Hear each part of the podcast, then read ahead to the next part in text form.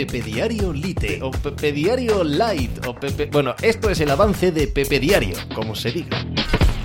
Hola, ¿qué tal? Hoy estamos a 2 de mayo del año 2022. Pues el Real Madrid conquistó la liga de manera matemática y lo celebró. Antes, de, antes del partido de este pasado fin de semana había bueno, cierto debate, a mí me parece que bastante impostado, bastante falso, acerca de si Real Madrid debería ensañarse mucho en la celebración de esta liga, dado, eh, teniendo en cuenta que esta misma semana, el miércoles, tiene probablemente el partido más importante de su año, que es la vuelta en el Bernabéu frente al Manchester City para poder jugar una final de la Champions League.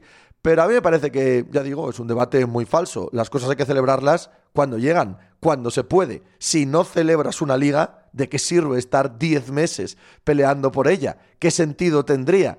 Y si no la celebras este fin de semana y luego pierdes en la semifinal de la Champions, ¿con qué cara, con qué alegría eh, la celebrarías después? Por lo tanto, este debate impostado me parece que no tenía ninguna base y que evidentemente el Real Madrid dejó escapar toda su euforia como debe cualquiera que debe ganar la liga. Además, otro debate impostado que tuvimos a lo largo del año, el de las rotaciones, el del físico, el de la edad, también ha quedado completamente sepultado por este triunfo del Real Madrid. Me parece que esa es la mayor, la, la mayor característica de esta liga del Real Madrid, lo que la define dieron igual las rotaciones y las ideas preconcebidas que desde fuera se tuvieran acerca de los veteranos, veteranazos de este Real Madrid. Pues de eso y del resto del deporte a nivel mundial hablamos hoy como cada día en Pepe Diario. Venga, hizo hacer algo por ahí. Estás escuchando Pepe Diario.